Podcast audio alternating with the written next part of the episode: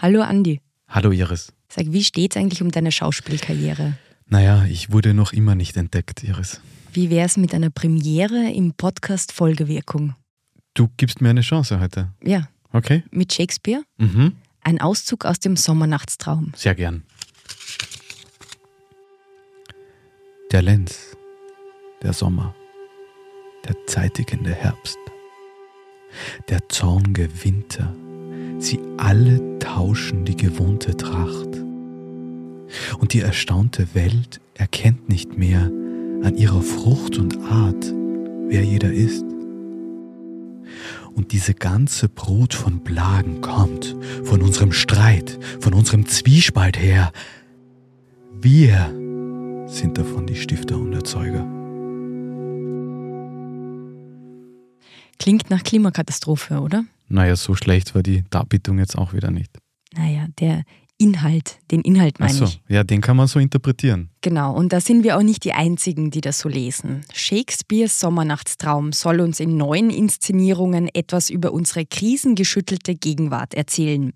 Genauso wie es mittlerweile Ausstellungen zu Essen im Klimawandel oder eine Klimabiennale gibt. Kunst- und Kulturinstitutionen rütteln uns mit ihren Theaterstücken und Ausstellungen auf, etwas zu tun. Was dabei aber lange Zeit vernachlässigt wurde, ist den Blick auf sich selbst, den Blick hinter die Kulissen zu werfen. Wenn wir davon reden und es thematisieren und darüber diskutieren, dann können wir nicht so quasi in unserem täglichen Alltag das komplett ignorieren. Das ist irgendwie auch nicht möglich. Das ist Katrin Neumüller, eine Kulturmanagerin. Abgesehen davon haben wir eben im gesellschaftlichen Diskurs eine Vorbildwirkung. Wir sind die, die die den Diskurs vorantreiben, die Auseinandersetzung vorantreiben, die Dinge ausprobieren. Bei uns gibt es Denkmöglichkeiten, Freiräume, die es woanders vielleicht nicht gibt. Gerade deshalb haben wir eine besondere Verantwortung, auch vorbildhaft zu agieren. Kunst und Kultur kann uns begeistern, uns inspirieren, uns zum Lachen und zum Weinen bringen, uns weiterbilden und uns heilen. Die Bühnen, Kinos, Museen und Galerien sind ein Sprachrohr, weil sie uns Geschichten über die Welt erzählen. Und genau deshalb ist es vielleicht sogar besonders wichtig, dass all diese Institutionen, an denen Kultur entsteht, tatsächlich Vorbildwirkung haben und nicht nur über die Klimakrise sprechen, sondern etwas tun, ihren Beitrag leisten für eine klimaschonende Welt. Wie genau das aussehen kann, das schauen wir uns heute im Burgtheater an, wo ich Wiebke Leitner getroffen habe. Und wir sprechen mit Katrin Neumüller darüber, wie wichtig es ist als Unternehmen, denn Kulturinstitutionen sind auch Unternehmen, ehrliche Klimabilanzen zu erstellen. Wir hören, wie Kulturschätze im Klimawandel aufbewahrt werden können und wo die Grenzen der Kunst liegen. Der Zeit ihre Kunst, der Kunst ihre Freiheit. Willkommen zu einer neuen Folge Folgewirkung, Episode 31 Klimafitte Kulturbetriebe. Folgewirkung, der Podcast des Klima- und Energiefonds. Wie viel Kunst und Kultur alleine in Österreich produziert und konsumiert wird, das lässt sich am besten in Zahlen ausdrücken. Denn im Jahr 2019, also vor Corona, wurden laut Statistik Austria 20,6 Millionen Besuche in österreichischen Museen gezählt, 14,5 Millionen Tickets fürs Kino verkauft oder von einem anderen Winkel aus gesehen, alleine die Länge der Regale von Archiven in Österreich beträgt 868 Kilometer. Einmal von Wien nach Florenz. Ganz genau. Was ich damit sagen will, Kunst und Kultur ist ein großer Sektor in unserem Wirtschaftssystem. Von kleinen Off-Theatern bis zu Sommerfestspielen, von Konzerten in schnuckeligen Bars bis zu Mega-Events in Stadien, von Filmproduktionen über Buch- und Zeitschriftenverlage, von Bibliotheken bis zu Archiven, vom Bezirks bis zum Bundesmuseum. Über 300.000 Menschen arbeiten daran, uns zu bespaßen, uns weiterzubilden und uns zu inspirieren. Katrin Neumüller, die wir schon am Anfang gehört haben, ist seit fast 30 Jahren Kulturmanagerin. Sie hat die Plattform Kulturklima gegründet und eine zweijährige Studie durchgeführt, bei der sie die großen und kleinen Kulturproduzentinnen ganz konkret gefragt hat, wie viele Emissionen und Ressourcen sie denn für ihre Kunst verbrauchen. Anhand der diversen Parameter und Scopes haben wir abgefragt, wie schaut es aus mit den Verbräuchen, wie schaut es aus mit äh, Materialwirtschaft, wie schaut es aus mit Abfall, wie, wie schaut es aus mit Wasser, äh, wie schaut es aus mit Mobilität.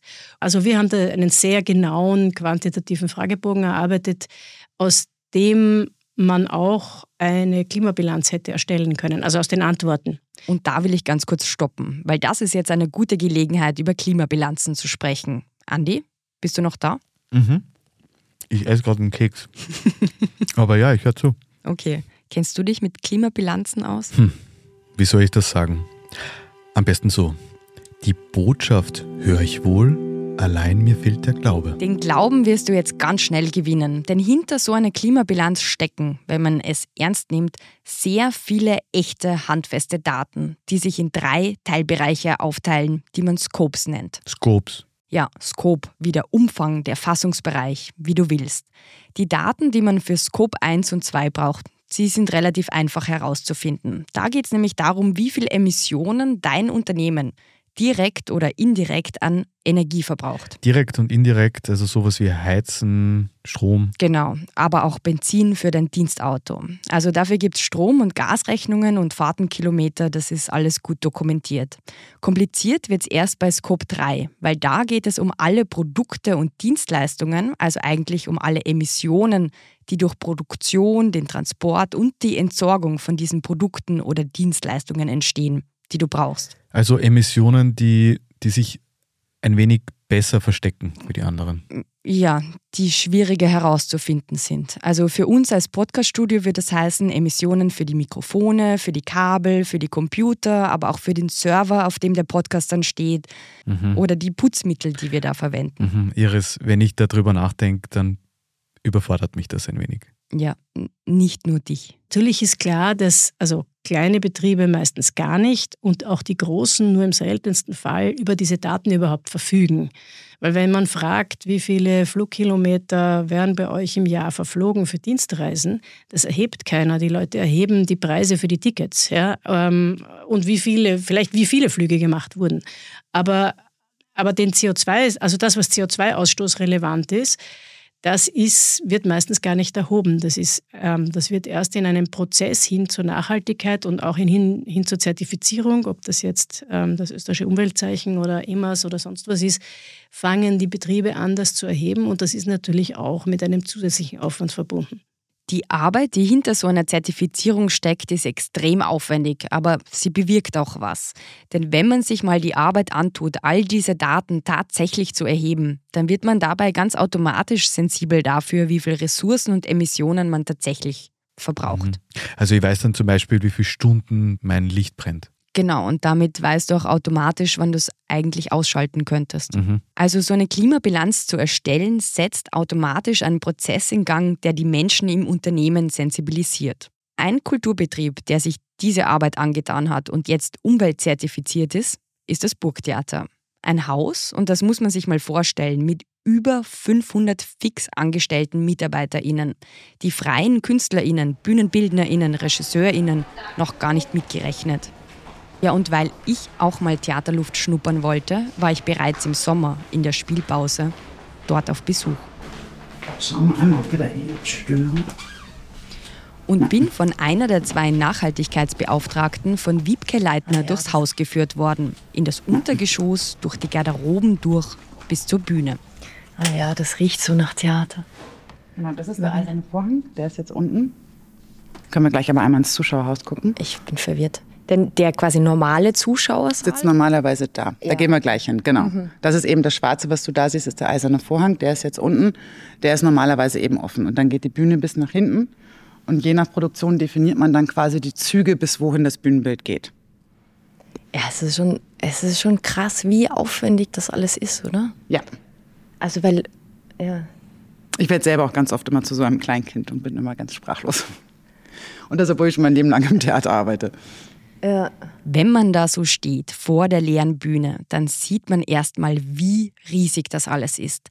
Die wahnsinnig hohen Decken, die Gerüste, die vielen Lichter und Bühnenelemente.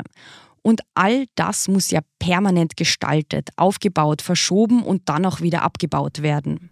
Und das wird jeden Abend oder jeden Tag umgebaut für eine neue Vorstellung. Ja, also wir bauen ähm, nach der Vorstellung entweder ganz oder nur einen Teil des Bühnenbildes ab bauen dann manchmal in der Früh den Rest ab, um die Probe dann aufzubauen. Und um 14, 15, 16 Uhr, je nach Aufwand, bauen wir die Probe wieder ab und für die Abendvorstellung wieder auf. Krass, wie? Ja, okay. Also wir haben zwei bis drei Bühnenprobenwochen dann, bevor die Produktion Premiere feiert. Genau. Und das muss aber auch so sein, weil die Leute, also weil man eben auch ein modernes Haus sein will, das jeden Tag was anderes spielt. Wir haben eine äh, gesetzlich tägliche Spielverpflichtung. Wir müssen jeden Tag spielen. Bis auf Karfreitag und Heiligabend. Wirklich? Ja, steht im Gesetz. Akademietheater und Burgtheater. Nein, ja. in welchem, was ist das für ein Gesetz? Das ist interessant. Das ist äh, das, das Burgtheater Spielverpflichtungsgesetz. Genau, genau. Nein, das ist, das gibt schon seit Ewigkeiten. Das, ähm, genau.